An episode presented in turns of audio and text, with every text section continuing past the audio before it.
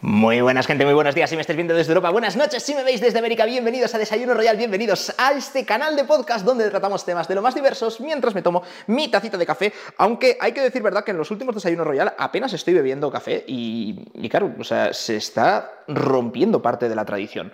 Mm, Maravilloso. Bueno, hoy os quiero hablar de. mm, Hoy, hoy os quiero contar una historia que, que mola mucho. Y de hecho, os animo a que, a que luego busquéis más información, aquel que, aquel que quiera, porque os voy a hablar sobre el oso Wojtek. Y, es un oso que llegó a ser teniente. Teniente del ejército. O sea, un oso. Y bueno, en fin. eh, no es el caso de. Porque en, en el ejército los militares. No sé qué tienen los militares con los animales, pero mm, tienden a tener muchas mascotas, ¿no? En, España, por ejemplo, pues la Legión, que es uno de los cuerpos militares por excelencia de los cuerpos terrestres, pues es, eh, tiene una cabra. Y, la, y tiene una, la cabra de la Legión desfila con ellos cuando hay, cuando hay un desfile y demás, pero que yo sepa no tiene ningún rango. Aunque bueno, sí que la cabra es como que todos se tienen que poner firmes cuando pasa la cabra y demás. O sea, no sé ahí muy bien cómo, cómo, va, el, cómo va el tema de la jerarquía, ¿no? Conforme, conforme a la cabra. Pero esto que os voy a contar es una historia real, es de una historia de la Segunda Guerra Mundial y, y me ha parecido pues eh, muy divertida, a la par que entrañable, la historia del oso Wojtek. Y bueno, pues nos tenemos que, que remontar a... Nos tenemos que remontar al año 1939, al comienzo de la, Segunda Guerra Mundial, y, bueno, pues la guerra que comienza con la invasión de Polonia. La invasión de Polonia por parte de, Alemania, pero también de la Unión Soviética. Que es una cosa que se tiende, que se tiende a olvidar, pero eh, Alemania, Hitler y Stalin hicieron un pacto en secreto, que era el pacto Molotov- Molotov-Ribbentrop, en el que se repartían, se repartían entre la Unión Soviética y, y la Alemania nazi, pues Polonia, básicamente. Es como, bueno, pues esta parte para ti y esta para. Y los polacos, obviamente, ni, ni se les preguntó, ¿no? Entonces, eh, fue Alemania. Fueron los alemanes los primeros que entraron en suelo, en suelo polaco y jun- junto cuando declararon la guerra a Polonia, pues rápidamente respondieron las potencias aliadas, Reino Unido, Francia, etcétera, declarando la guerra a Alemania, pero eh, también por la, parte, por la parte de la frontera este entró la Unión Soviética y entró el ejército de, de- Stalin y se quedaron, de hecho, un tercio se lo, quedó se lo quedó la Alemania nazi y dos tercios del territorio polaco se lo quedó la Unión Soviética. Em, entonces, bueno, la guerra, la guerra siguió y no vamos a entrar ahora en, la historia de la Segunda Guerra Mundial, pero en esta ocupación por parte de la Unión Soviética mm, hubo algunos combates, sobre todo para intentar repeler a los, eh, a los alemanes y, de hecho el, pueblo polaco siempre se, eh, siempre se, se- cuenta ¿no? que, que peleó con, con- con mucho valor y bastante fiereza y se recuerda una carga de caballería, es decir, ellos con caballos, los polacos, contra tanques que estaba, que estaba mandando el ejército de, de Hitler. Y, bueno, pues claro, la- la- las, las unidades de tanques son las nuevas unidades de caballería que existen a día de hoy, simplemente que ya no se utilizan caballos porque pues, un, un tanque, ¿cuántos caballos equivale un tanque? si, si lo piensas, ¿no? Entonces, eh, pero bueno, los polacos, aun, aun con esa inferioridad, decidieron cargar con, para defender Varsovia y, y- y defender, y defender su, su territorio y, y bueno, salió mal. no hace falta, que, no hace falta que, que entremos más en detalles, ¿no? No se podía saber que, que eso no iba a funcionar. Eh, el caso es que, bueno, pues dentro de, mm, dentro de esta ocupación, sobre todo en la parte de la Unión Soviética, detuvieron e hicieron muchos prisioneros. Y, y bueno, pues eh, Stalin hizo lo que, lo que suele hacer con sus prisioneros, que es los mandaron a Siberia. Y pues, no sé, era- eran, eran miles de soldados, de soldados polacos que apresaron y que los mandaron a, a Siberia, a, lo- a los campos de concentración o a los campos de, de producción que tenían, que tenían en, esta, en esta zona.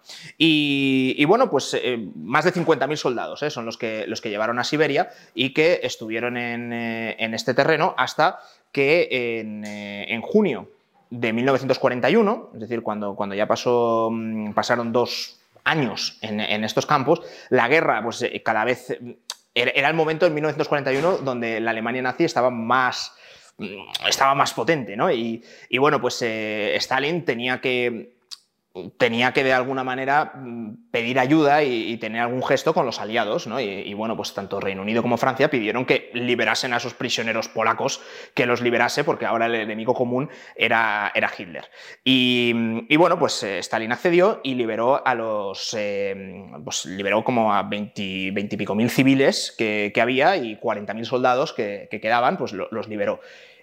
Y los liberó. O sea, directamente los dejó en, Siberia, está en el medio de Rusia, ¿sabéis? ¿Os imagináis un mapa? Pues, eh, pues, en el medio, al norte, ¿sabes? Donde hace frío, donde no hay nada, pues los liberó. Es como eh, te abren la puerta y, te dicen, ahora ya está, vete a donde quieras, eh, campeón. Entonces, ¿qué es lo que pasa? Que no podían ir a ningún sitio, no tenían dinero, no tenían. Bueno, y, y, total, de hecho, muchos murieron ese invierno porque no tenían dónde ir, literalmente.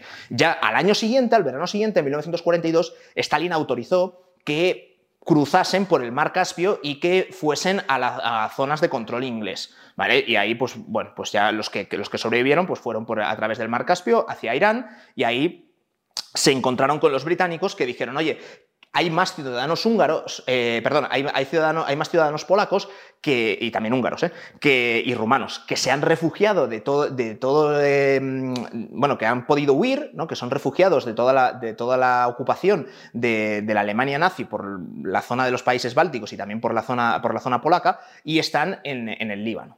Entonces, eh, son unidades, incluso había unidades militares que estaban ahí, entonces dijeron, oye, pues vosotros habéis sido soldados también, ¿por qué no os unís con lo, que queda del ejército polaco y demás? Entonces dice, vale, pues estamos en Irán, tenemos que atravesar, ir por Irak y llegar hasta em, a, juntarnos con nuestros compañeros. Y es como un poco el éxodo de todo este grupo de exprisioneros polacos que, tiene que, que atravesar pues, las montañas que hay entre Irán e Irak que, se llaman, si no recuerdo mal, los Montes Tagros, ¿vale? Y tenían que llegar, pues ya digo, al Líbano, Palestina, por ahí es donde estaba, donde estaba el resto del ejército, del ejército polaco.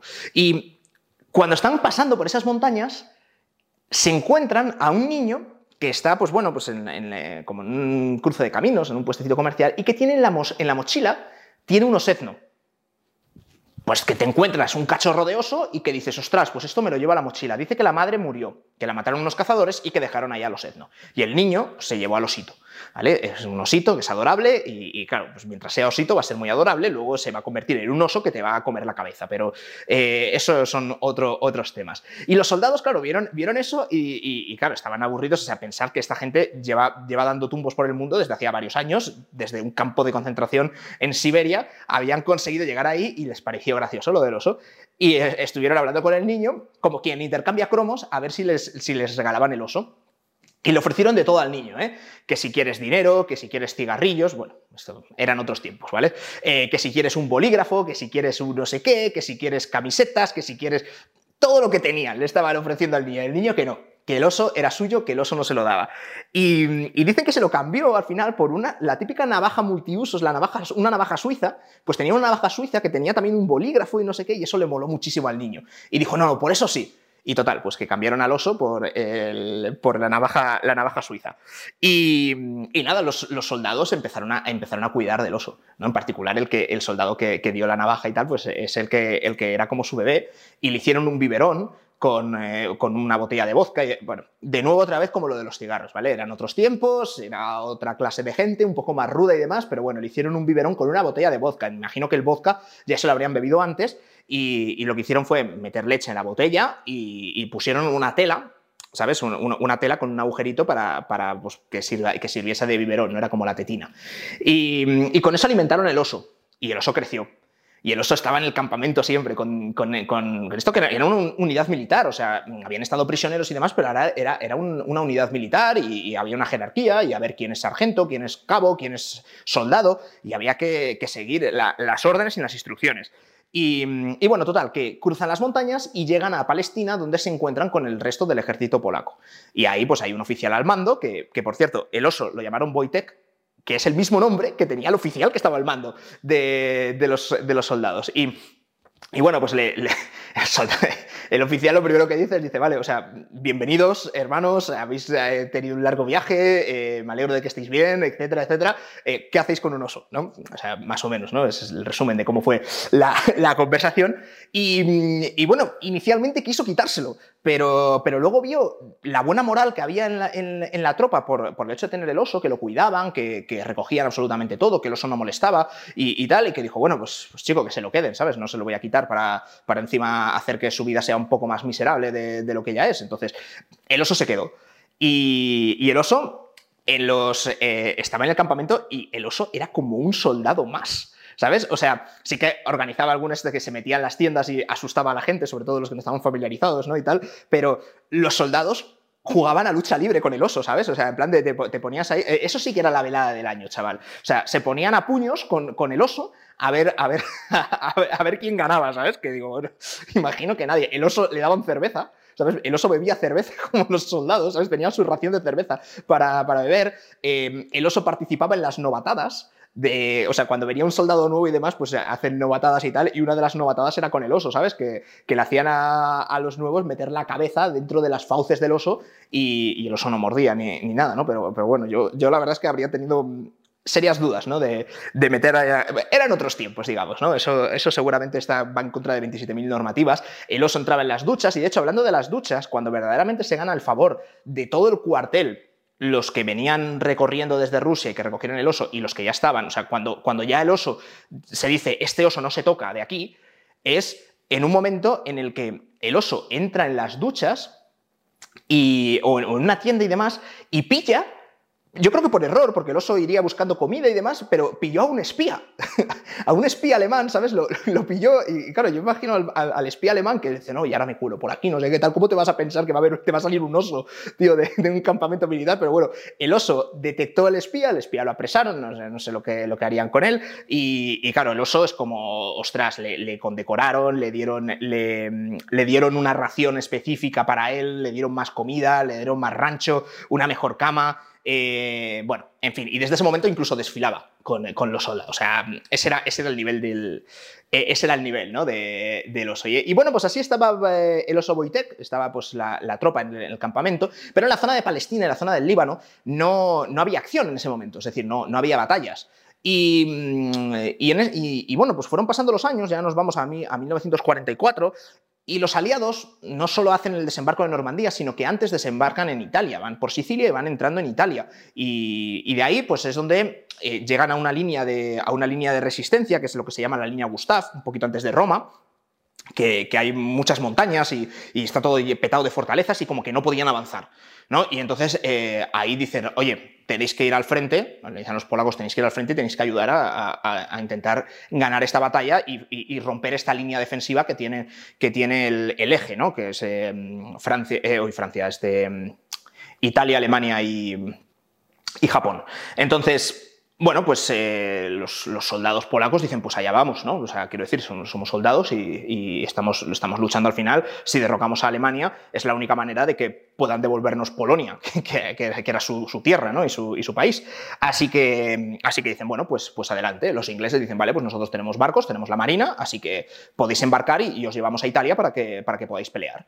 Y claro, cuando están embarcando, pues hay, hay un, británico, British, en el, eh, controlando quién entra y eh, al barco y, cuando van a entrar la compañía polaca, pues ven al oso y dice, mascotas en este barco no.